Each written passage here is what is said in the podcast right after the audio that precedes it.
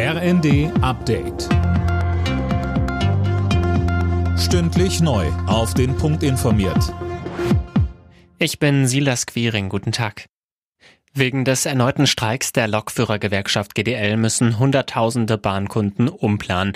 Noch bis Freitag drohen massive Ausfälle im Regional- und Fernverkehr. Haben die Fahrgäste Verständnis für den Streik? Wir haben uns am Kieler Hauptbahnhof umgehört. Grundsätzlich habe ich Verständnis dafür, dass man streikt und auch mal sagt, man möchte mehr verdienen, aber es muss halt irgendwie im Rahmen bleiben und ist ja gerade für alle auch nicht so einfach. Teils, teils. Die Leute möchten mehr Geld haben, ich kann es verstehen.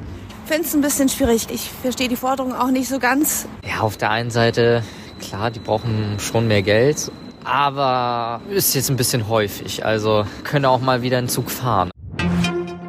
Auch die Bauernproteste gehen heute weiter. Mit Straßenblockaden und langsamen Konvois wollen sie Druck machen, dass die Bundesregierung das Aus für die Steuervergünstigung beim Agrardiesel zurücknimmt.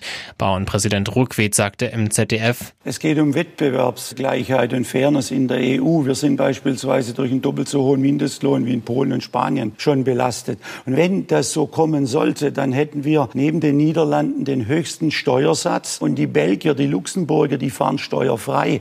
Das ist signifikanter Wettbewerbsnachteil.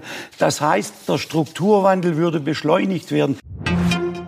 Deutschland liefert wieder Waffen an Saudi-Arabien. Laut Regierungssprecher Hebestreit wurde Ende des Jahres der Export von 150 Kurzstreckenraketen genehmigt. Wegen Saudi-Arabiens Beteiligung am Jemenkrieg hatte es seit 2018 keine Waffenlieferungen aus Deutschland mehr gegeben. Heute startet die Handball-Heim-EM. Vor über 50.000 Zuschauern spielt Deutschland zum Auftakt am Abend in Düsseldorf gegen die Schweiz. Weitere Gruppengegner der Deutschen sind Mitfavorit Frankreich und Nordmazedonien. Zuletzt wurde das DHB-Team 2016 Europameister.